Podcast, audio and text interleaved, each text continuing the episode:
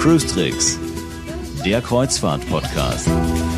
Mit Jerome Brunel und natürlich mit dabei Franz Neuemeier aus München. Hallo. Hallo Jerome. Weihnachten kommt ja langsam schon näher, ne? Hast du schon alle Geschenke gekauft? Hast du mein Geschenk schon? Hm? Ich habe noch gar nicht drüber nachgedacht, wem ich alles was schenke und darauf kann ich dir auch kaum sagen, ob ich schon alle gekauft habe. Bist du so ein Last-Minute-Käufer? Außer wer sagt eigentlich, dass man Geschenke immer kaufen muss? Stimmt, man kann sie auch selber machen. Stimmt, du hast mir letztes Jahr zu Weihnachten auch was geschenkt, äh, was du selber gebastelt hast, ne? So ein kleines Bötchen aus Stoff. Ja, das hat meine Schwester gemacht. Also Das hat- ganz ah, selber okay. gemacht habe ich es nicht. Ah, okay. Du Schelm, du. Aber hat mich Ja. sehr gefreut damals. War eine schöne, ich aber nicht nette Überraschung. habe ich dazu geschrieben. Stimmt, du hast recht. Aber wir wollen nicht über Weihnachten äh, sprechen. Ich habe übrigens noch gar kein Geschenk äh, gekauft. Wenn Sie mir was schenken möchten, schicken Sie einfach. Aber äh, apropos schicken, wir haben eine äh, E-Mail geschickt bekommen und zwar von der Judith mit einer ganzen Menge Fragen, die wir gerne beantworten möchten. Äh, um es gleich vorweg zu sagen, äh, sie schreibt ja am Anfang, äh, ich habe jetzt noch nicht alle Podcasts gehört, aber ich habe eventuell noch ein Thema, falls es nicht schon in einem anderen Podcast behandelt wurde. Wurde es tatsächlich schon, und zwar in Folge 9 haben wir das schon mal behandelt, aber ich denke, es ist ganz gut, wenn wir das nochmal behandeln, denn äh, wir gehen diesmal ein bisschen auf einen anderen Aspekt rein, nämlich auf das Warum. Worum geht's? Sie schreibt, die Judith, ich habe noch nicht alle Podcasts gehört, aber wie gesagt ein Thema und zwar mir wurde in Genua ein Streichmesser abgenommen äh, von vor einer Reise, Reise mit MSC. Sie sagten immer etwas von Messer und ich dachte, dass ich doch kein Messer dabei habe. Da wir uns aber auf der Hinfahrt nach Genua Brote gemacht haben, war eben das Messer, also so ein Buttermesser und Streichmesser im Rucksack, welches dann ab, welches ich dann abgeben musste. Natürlich bekam ich am Ende der Reise dieses Messer wieder. Ich verstehe heute noch nicht, wieso ich dieses Messer abgeben musste, denn auf dem Schiff hat es ja noch genügend richtige Messer, die dann gefährlich sein könnten. Also, wieso darf man ein Streichmesser nicht an Bord nehmen, ist die Frage von der Judith. Ich finde eine berechtigte Frage. Ja, das ist eine sehr gute Frage, auf die es letztendlich keine wirklich vernünftige Antwort gibt. Denn sie hat natürlich vollkommen recht. Es gibt an Bord, äh, Bord äh, jede Menge Messer und äh, Natürlich würde sich der Kellner jetzt nicht freuen, wenn ich ihm äh, aus seinem Set ein, ein Messer in meine Jackentasche stecke und vom Abendessen mitnehme, aber es würde natürlich ein leichtes sein, das zu tun, wenn ich denn vorhätte, an Bord irgendwie mit einem ja, mit einem Steakmesser einen Mord zu begehen oder was auch immer mit einem Messer man an Bord so alles treiben kann. Insofern, ja, ist es ähm, schwierig nachzuvollziehen, schwierig zu erklären, warum nun. Äh, ich nehme an, dass es sehr viel mit, mit Grundsätzlichkeit zu tun hat, dass es eben einfach eine Regel gibt, keine Waffen an Bord, Messer zählt als Wa- als Waffe, also dürfen keine, äh, dürfen keine Messer mitgenommen werden. Und es ist dann einfacher zu argumentieren, gar keine Waffen, bevor man bei jeder einzelnen Waffe einzeln, einzeln anfängt zu diskutieren und zu definieren, ist es nur eine Waffe oder überschreitet die Grenze zur Waffe gerade so nicht. Ähm, dann könnte man auch anfangen zu überlegen, darf ich Rasiermesser mit an Bord nehmen, wenn ich mich nass rasiere? Also könnte ich aus diesem Plastik äh, möglicherweise die Klinge rausbrechen und hätte da eine ganz fürchterlich gefährliche Waffe.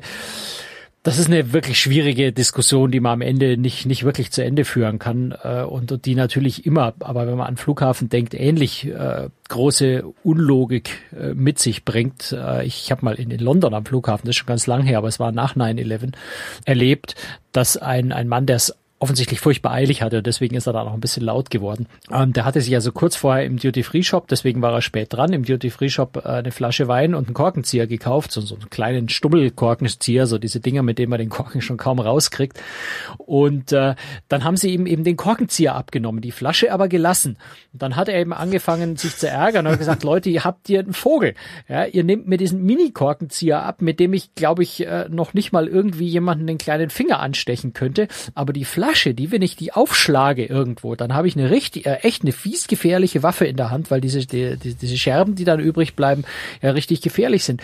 Und das Und prompt wurde er festgenommen. Äh, nee, also er hat sich dann so weit gemäßigt, dass sie ihn doch haben gehen lassen, aber er musste natürlich äh, seinen, äh, seinen Korkenzieher doch da lassen. Also das sind so diese Grundsatzdiskussionen, die man natürlich bis in alle Ewigkeit führen kann und logisch ist das Ganze nicht. Es ist aber, glaube ich, ein Aspekt ganz wichtig und den darf man vielleicht nicht übersehen. Man hat Sicherheitspersonal an Bord oder auch in den Häfen. Sie schreibt nicht so genau, ob sie im Hafen abgenommen wurde oder, oder an Bord selber, weil es sind ja meistens zwei Sicherheitsschleusen. Im Hafen ist ja die, die, die Hafenbehörde beziehungsweise der Terminalbetreiber verantwortlich und am Schiff äh, eben die Reederei selbst. Und äh, man hat dort, ja, da arbeiten Leute, die Regeln befolgen sollen. So, die haben auch ihre Vorschriften, äh, was sie an Bord lassen dürfen und was nicht und auf was sie achten müssen. Und je einfacher diese Regeln sind, desto konsequenter kann ich Sicherheit durchsetzen. Wenn ich einen Regelkatalog habe, der so ein bisschen ausschaut wie das deutsche Zollverzeichnis, äh, zwei äh, 30 Zentimeter dicke Telefonbücher, wo für jedes für jeden einzelnen Gegenstand eine andere Zollrate drin steht, dann wäre das jetzt umgemünzt auf Sicherheit äh, beim Betreten des Schiffs nicht mehr wirklich praktikabel. Wenn ich die Regel habe, alles was spitz ist und aus Metall ist, darf nicht an Bord, dann ist es ziemlich simpel und einfach. Wenn ich dann aber anfange, einen Katalog zu machen an Ausnahmen von spitzen metallernen Gegenständen, die aber trotzdem so ungefährlich sind, dass man sie eventuell doch mit an Bord nehmen darf, dann würde es zum einen zeitlich ziemlich verzögern, weil die Security-Leute permanent nachschauen müssten, ist dieser Gegenstand nur in der Ausnahmeliste oder nicht. Zum anderen ist es auch einfach wesentlich fehleranfälliger, weil dann einfach äh, vielleicht auch ein, ein Security-Mensch jetzt, ohne jetzt gemein sein zu wollen, jemand, der in der Security im, im, Terminal steht, hat jetzt vielleicht äh, nicht ein, ein wirtschaftswissenschaftliches Studium hinter sich. Also es sind Leute, die vielleicht etwas einfacher sind, dafür vielleicht sehr, sehr gute, konsequente Security-Leute. Und die brauchen auch diese Leute einfach einfache Regeln, simple Regeln. Und da entsteht automatisch eine gewisse Unlogik an der einen oder anderen Stelle und dann wird eben auch mal ein Streichmesser abgenommen, obwohl es nach einem vernünftigen Menschenverstand völliger Unsinn ist, zu sagen, ich darf ein Buttermesser nicht im Rucksack lassen. Richtig, und bevor dieser Mitarbeiter Ärger mit seinem äh, Vorgesetzten riskiert, dann sagt er eben, nö, sorry, Messer sind grundsätzlich nicht erlaubt und deswegen bleibt das Messer außer, außen. Man muss ja, man muss ja vielleicht, das hat sie auch erwähnt, man muss natürlich auch sagen, ich bekomme es ja wieder. Also es ist nicht hm. wie am Flughafen, dass ich dort dann eben mein Parfümfläschchen, was blöderweise 150 Milliliter hat und nur 100 Milliliter erlaubt sind, was ich mir gerade vorher für, für 80 Euro gekauft habe, dann einfach dort in die Mülltonne werfe und auch nie wieder zu, äh, wiederkriege. Oder mein, mein Nagelset, was vielleicht ein bisschen teureres war, oder ein kleines Taschenmesser, was ich vergessen habe, was mir mein Opa mal geschenkt hat.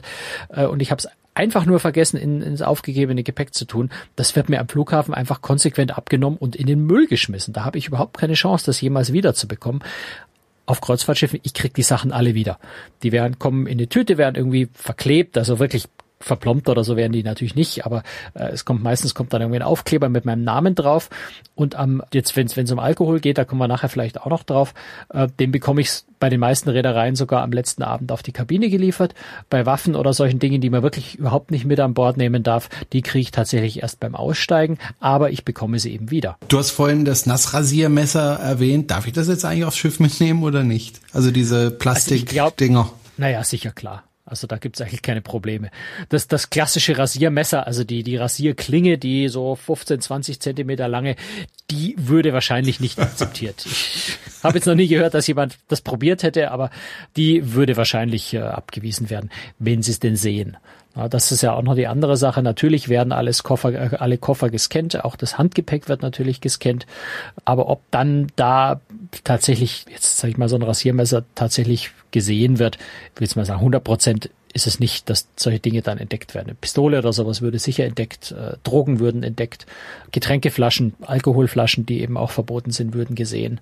Aber natürlich rutscht da sicher das eine oder andere auch mal durch. Also sowas wie dieses Messer zum Streichen eines Butterbrotes, das kommt, denke ich, relativ häufig vor. Was erstaunlich auch äh, ist, dass äh, Dinge mitgebracht werden, wo ich mir fast an den Kopf fasse. Also ob das jetzt Bügeleisen sind oder ähnliches, äh, was aufs Schiff mitgenommen werden möchte. Sowas sowas darf natürlich auch nicht aufs Schiff, wenn ich vielleicht auch einen Tipp mal aus meiner Sicht geben darf. Grundsätzlich alles, was elektrisch betrieben wird, sollte man sich sehr genau überlegen, ob man es mitnimmt. Nicht, weil es verboten ist, sondern äh, wenn man als Crew auf ein Schiff geht, dann darf man diese Dinge erst in Betrieb nehmen, so kenne ich das, wenn das von einem Techniker an Bord überprüft worden ist. Denn defekte Geräte sind einfach feuergefährlich. Und äh, was ist das Gefährlichste auf dem Schiff Feuer. Das heißt, nehmen Sie bitte auch wirklich die Dinge mit, die Sie nun wirklich brauchen. Also das Ladegerät fürs, fürs, fürs Handy und äh, vielleicht fürs Laptop äh, das Ladegerät.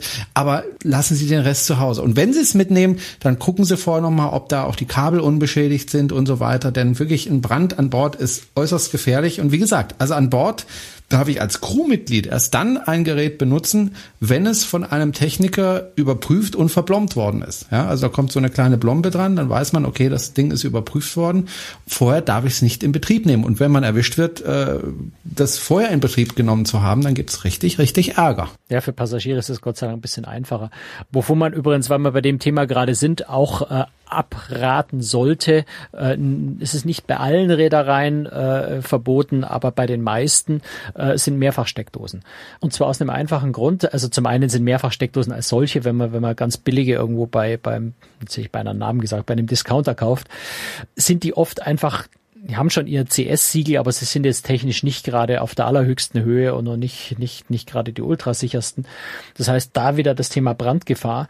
Was aber vor allem entscheidend ist, die Steckdosen in den Kabinen sind auch nicht dafür ausgelegt, äh, dass hohe Leistung gezogen wird. Das heißt, wenn ich an eine Steckdose dort eine Fünffachsteckdose äh, anhänge und dann da wirklich ein, ein Föhn und ein Ladegerät fürs Laptop und Ladegerät fürs Handy und Ladegerät für meinen Kameraakku und ich weiß nicht noch, was, was man sich noch einfallen lassen könnte, noch ein Radio hinhängen, das alles gleichzeitig laufen lasse, dann kann schon sein, dass ich tatsächlich auch die Bordelektrik beziehungsweise auch diese Steckdose dort so überlastet, dass es eben sich wieder erhitzt und unter Umständen brennen anfangen kann.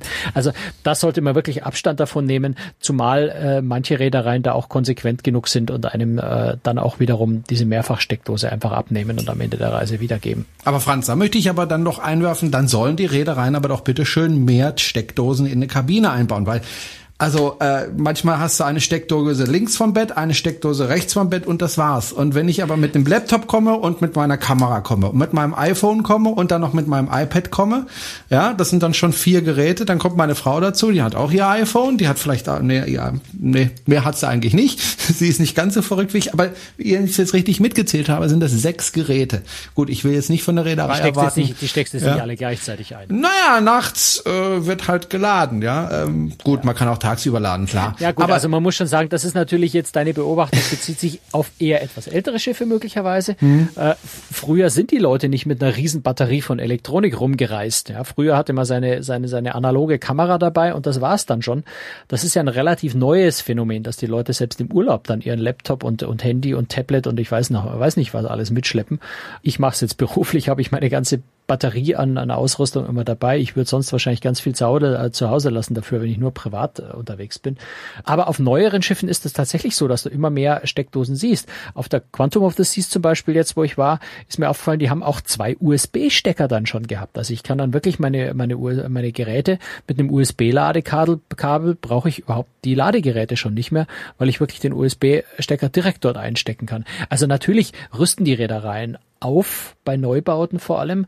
Bei älteren Schiffen ist es schon deswegen ein bisschen schwierig, weil ich natürlich nicht nur eine zusätzliche Steckdose hinschrauben müsste, sondern ich müsste auch die Kabel, die dahinter in der Wand liegen, entsprechend verstärken oder, oder mehrere einbauen. Einfach auch wieder unter dem Thema Brandschutz. Ich kann ja an ein einfaches Kabel kann ich nicht beliebig viele Steckdosen hinhängen, weil die Leistung, die dann gezogen wird, einfach so groß wäre, dass möglicherweise der Kabeldurchmesser einfach zu dünn ist. Und auf Schiffen schaut man immer auf Gewicht. Das heißt, da wird nicht vorsorglich einfach mal schon ein ganz dickes Kabel in die Kabine gelegt, nur weil man dort zwei Steckdosen haben will, sondern da wurde eben mal ein dünnes Kabel für zwei Steckdosen, das da völlig ausreicht, hingelegt. Und wenn ich dann später drei zusätzliche Steckdosen einbauen wollte, müsste ich nicht nur die Steckdosen einbauen, sondern ich müsste eben auch die Kabel dahinter komplett erneuern. Das ist sehr aufwendig, deswegen macht man es auf alten Schiffen tendenziell nicht. Auf neuen Schiffen ist die Ausstattung in der Regel da. Aber Franz, warum bringen die Leute denn um Gottes Willen ein Bügeleisen mit? Es gibt doch einen Bügelservice an Bord eines jeden Schiffes. Warum bringen die Leute Bügeleisen mit? Ich verstehe es nicht. Jetzt, ich möchte jetzt da niemanden, niemanden zu nahe treten, aber ich glaube, das sind auch die Leute, die 2,50 Euro oder die 7,50 Euro Trinkgeld am, Spar, äh, am, am Tag sparen möchten, äh, weil natürlich auch der Bügelservice Geld kostet an Bord. Und äh, ja, es gibt Leute, die dann einfach, ähm, ich, ich weiß nicht, ich, mir fällt es schwer, das immer nachzuvollziehen, ähm, dann sich im Urlaub auch noch selber mit Pfennigfuchserei quälen und sich dann tatsächlich äh, in, ins Zimmer stellen, in die Kabine stellen und dort versuchen zu bügeln. Ich, mir fällt schwer, mir vorzustellen, wie ich in der Kabine überhaupt bügeln sollte, weil mir fehlt ja das Bügelbrett dort.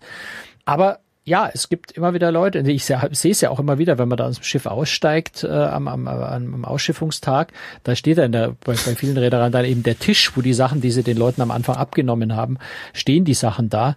Und man sieht, was da so alles wirklich versucht wurde mit an Bord zu bringen. Das sind immer auch Bügeleisen, Glätteisen für Haare, verstehe ich ja noch eher, solche Dinge dabei, die die Leute da tatsächlich mitbringen.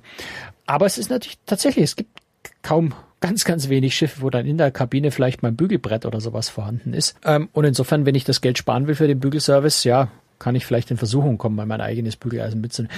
Mein persönlicher Trick ist ja ohnehin äh, einfach ich sag mal, bügelarme oder bügelfreie Hemden äh, mitzunehmen, äh, wenn es um den Anzug oder, oder ein äh, Abendkleid oder sowas, also nicht, dass ich jetzt Abendkleider anziehen würde, aber generell, wenn es darum geht, äh, die glatt zu kriegen, kann man Komm, sich zu, immer auch so ein bisschen, zu. immer so ein bisschen damit behelfen.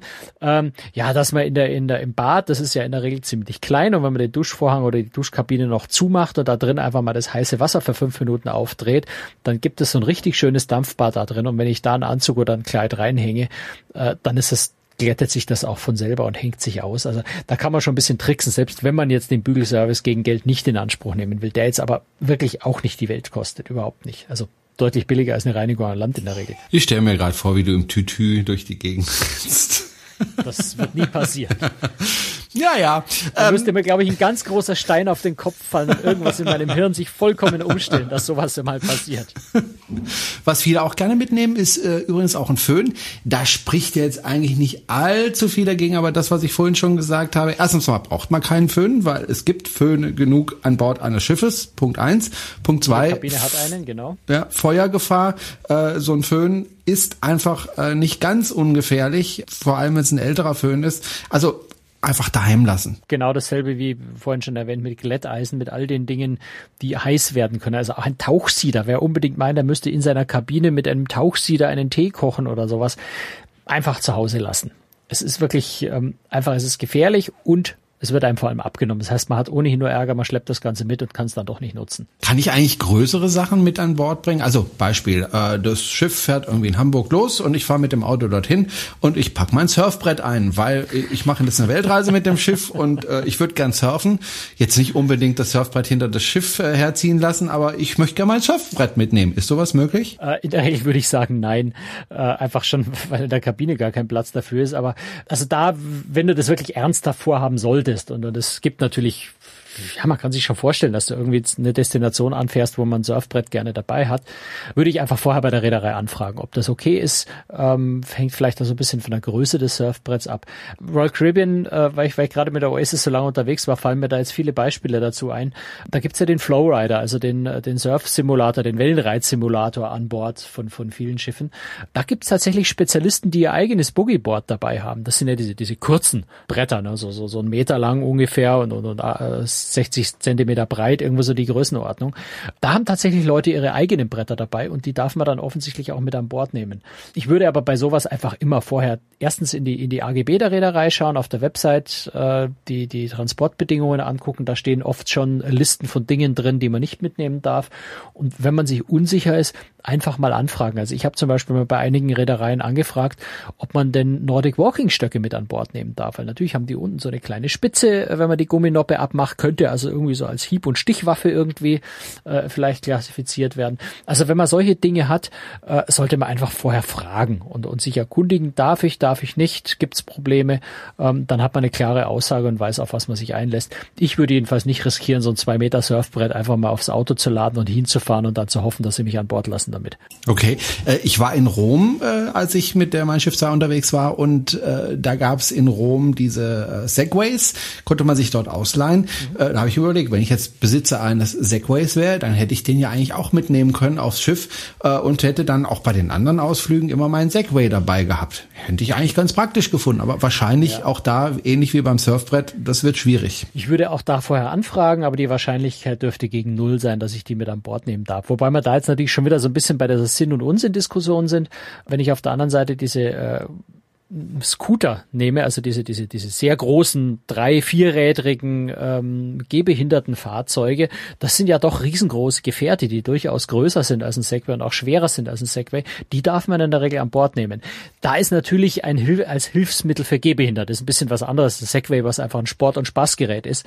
Also in dem Moment, wo es natürlich um, um Hilfsmittel für, für Gehbehinderte zum Beispiel geht, geht sehr viel mehr, als wenn es um Sportgerät geht. Gut, ich würde gerne nochmal auf die E-Mail zurückkommen von der Jugend Judith, ähm, die hat uns noch ein paar andere Fragen zu einem ähnlichen Thema geschickt. geschickt ähm, und zwar hat sie geschrieben, was mit was mir bei Royal Caribbean auch aufgefallen ist, dass man nach den Landausflügen keine Lebensmittel an Bord nehmen darf. Ich wollte die Tafel fotografieren, damit ich es mir genau durchlesen kann, war auf Englisch, aber sie haben mir gesagt, ich dürfe die nicht fotografieren. Somit habe ich das nicht so ganz voll verstanden. Also da muss es wohl eine, einem Eingang eine Tafel gegeben haben, auf der genau drauf stand, was man darf und was man nicht darf. Und die durfte sie nicht fotografieren. Hm, warum nicht? Gut, fotografieren darf man solche Dinge meistens deswegen nicht, weil es irgendeinem, in irgendeinem Sicherheitsbereich steht. Und in Sicherheitsbereichen ist das wie am Flughafen, wie bei der Immigration, bei der Einwanderung in den USA, äh, ist in der Regel das Fotografieren verboten. So, das hat also nichts damit zu tun, dass sie diese spezielle Tafel nicht fotografiert haben wollten, weil da irgendwas Böses, Geheimes draufsteht, sondern es war vermutlich einfach ein Sicherheitsbereich, in dem generell fotografieren und auch telefonieren in der Regel nicht erlaubt ist. Ja, mit, mit Lebensmittel an Bord nehmen hat das insofern äh, etwas auf, äh, mit, mit gesetzlichen Vorschriften was auf sich. Also das kommt teilweise darauf auch, äh, es kommt sehr stark auch darauf an, wo das Schiff hinfährt oder wo es herkommt. Das hat sehr viel damit zu tun, dass man einfach zum Beispiel Schädlinge, insbesondere Schädlinge, äh, nicht mit einschleppen möchte. Also Obst, Gemüse ist sehr oft verboten, auch Fleischprodukte, äh, wenn es nicht Konserven sind, einfach weil man damit in andere Länder Schädlinge einschleppen kann, die in den Ländern noch nicht existieren. Und äh, insofern ist das einfach tatsächlich sind es tatsächlich gesetzliche Vorschriften. Ich dürfte, ja möglicherweise dürfte ich den Apfel mit an Bord nehmen, aber ich dürfte ihn dann im nächsten Land nicht mehr von Bord nehmen, beziehungsweise wenn dort lokal kontrolliert wird, äh, würde man eben feststellen, äh, dass das Schiff quasi diesen Apfel importiert hat, äh, gesetzeswidrig. Und deswegen ist in der Regel Lebensmittel einfach äh, darf man weder von Bord nehmen. Es ist auch so, dass man, wie ich zum Beispiel an Bord bin äh, und nun einen Apfel mir beim Buffet äh, stibitze und, und mit an Land mitnehmen möchte, darf ich auch das in vielen Ländern nicht. Insofern sind viele Reedereien dann auch dazu übergegangen, dass sie jetzt da nicht mehr spezifisch unterscheiden und in welchen Häfen darf ich was. sind wir wieder beim Thema Vereinfachung, äh, sondern es heißt dann eben generell, ich darf keine Lebensmittel, meistens frische Lebensmittel, das heißt also vor allem eben Fleisch, äh, Obst und Gemüse, darf ich nicht nicht mit von Bord nehmen und nicht mit an Bord nehmen, äh, um es nicht so kompliziert zu machen, dass ich in jedem Hafen was anderes darf. Das versteht dann endgültig überhaupt niemand mehr. Verbietet man es einfach mal generell. Also da stehen einfach gesetzliche Vorschriften dahinter tatsächlich. Ich glaube, in Amerika zum Beispiel sind die Vorschriften besonders strikt, ne? Ja, das ist nicht nur in Amerika so. Also das ist in Europa mhm. sehr, sehr ähnlich. Großbritannien hat sehr strenge Vorschriften. Äh, überall dort, wo sehr viel Landwirtschaft eigentlich ist, sind die Vorschriften besonders streng. Einfach klar, wenn ich einen einen äh, Schädling einschleppe, gerade bei der bei der starken Mon bei den starken Monokulturen, die wir heutzutage in der Landwirtschaft ja überall haben, und es gibt Schädlinge, die, ich weiß nicht, auf dem europäischen Festland existieren, aber es bis jetzt nicht auf die äh, britische Inseln geschafft haben. Dann wäre das natürlich für die britische Landwirtschaft ein Desaster, wenn ich dort Schädlinge einschleppe, die das, die dort nicht bekannt sind. Dann müsste man entweder dort neue Spritzmittel einsetzen oder äh, die Pflanzen sind dort nicht resistent und, und, und würden kaputt gehen. Also da kann man schon sehr, sehr großen Schaden anrichten. Äh, und deswegen machen die Vorschriften durchaus auch Sinn. Die nächste Frage, die Judith hat, darüber haben wir schon mal gesprochen, das erinnere ich mich. Wir können aber gerne trotzdem noch mal kurz kurz darauf antworten, nämlich das Thema Alkohol an Bord. Ähm, wenn ich äh, irgendwie einen schönen Landausflug gemacht habe und dort Alkohol gekauft habe, und dann aufs Schiff möchte, dann kann es das eine oder andere Problemchen geben. Meistens wird einem der Alkohol dann abgenommen, nehme ich an, und am Ende der Reise ausgehändigt. Genau so ist es. Also äh, Alkohol, ähm, harten Alkohol, Wein ist ein bisschen was anderes, ähm, aber harten Alkohol, Schnaps äh, wird einem generell abgenommen und am Ende der Reise zurückgegeben, beziehungsweise während der Reise akzeptiert eigentlich keine Reederei, dass man tatsächlich Alkohol mit an Bord bringt, beziehungsweise es wird eben äh, konfisziert und am Ende der Reise zurückgegeben. Ganz am Anfang, beim Einsteigen, wenn die Reise beginnt, darf man bei vielen Reedereien ein, manchmal auch zwei Flaschen Wein durchaus mit an Bord nehmen, ähm, den man dann bei sich in der Kabine konsumieren darf. Man darf ihn sogar ins Restaurant mitbringen, dort dann allerdings äh, nur gegen Gebühr trinken. Also das ist dann diese sogenannte Entkorkgebühr oder Korkgebühr. Also sprich, der Kellner kriegt dann so eine Art Trinkgeld dafür, dass er halt keinen Wein verkauft hat im Restaurant, sondern ich meinen eigenen trinke. Ähm, das kann sich unter Umständen lohnen, wenn ich gewohnt bin, sehr, sehr teure Weine zu trinken, die natürlich an Bord entsprechend noch viel teurer sind.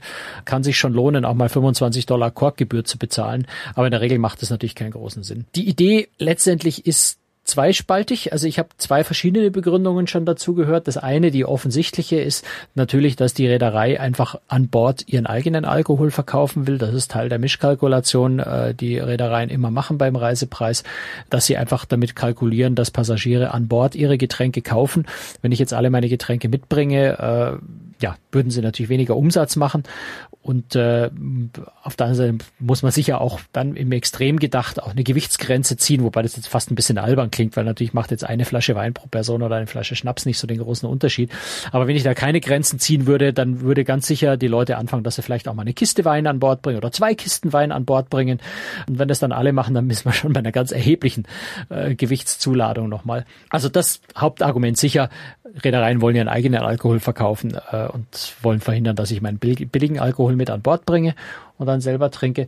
Das zweite Argument, was ich tatsächlich auch schon gehört habe, ist, dass verhindert werden soll, dass Crew in größeren Mengen unkontrolliert an Alkohol kommt, sprich, äh, dass Passagiere Alkohol mit an Bord bringen und das dann an die Crew verschenken. Klingt für mich nicht ganz so plausibel eigentlich, weil natürlich kann die Crew in der Crewbar genauso viel trinken und ja. genauso viel kaufen, wie sie wollen und die ist ja auch nicht so wahnsinnig teuer. Da ist es zwar in gewisser Kontrolle, aber in Wirklichkeit ja auch nicht. Also wie gesagt, ich, ich gebe das einfach nur wieder. Ich habe das Argument tatsächlich von der Reederei mal gehört, dass es hieß, sie wollen verhindern, dass äh, größere Mengen Alkohol an, an Crewmitglieder verschenkt wird von den Passagieren. Das also als eins von den beiden Argumenten. Ich denke, das Stichhaltige ist vor allem, sie wollen einfach ihren eigenen Alkohol verkaufen. So, das war sie, die 82. Folge von Cruistricks, der Kreuzfahrt-Podcast. Dankeschön fürs Zuhören und äh, wenn Sie uns unterstützen möchten, ganz große Bitte, Sie können zum Beispiel auch eine Rezension über uns schreiben, nämlich in iTunes, darüber freuen wir uns sehr. Oder Sie können uns ein bisschen Geld spenden für die Kosten dieses Podcasts oder Sie können uns Kommentare oder ja, Empfehlungen äh, schenken sozusagen. Also wenn Sie jemanden kennen, der uns noch nicht kennt und der gerne auf Kreuzfahrt ist, dann empfehlen Sie uns doch bitte einfach weiter. Darüber freuen wir uns. Franz, wir hören uns nächste Woche wieder. Bis dann. Tschüss. Bis dann. Servus. Ciao.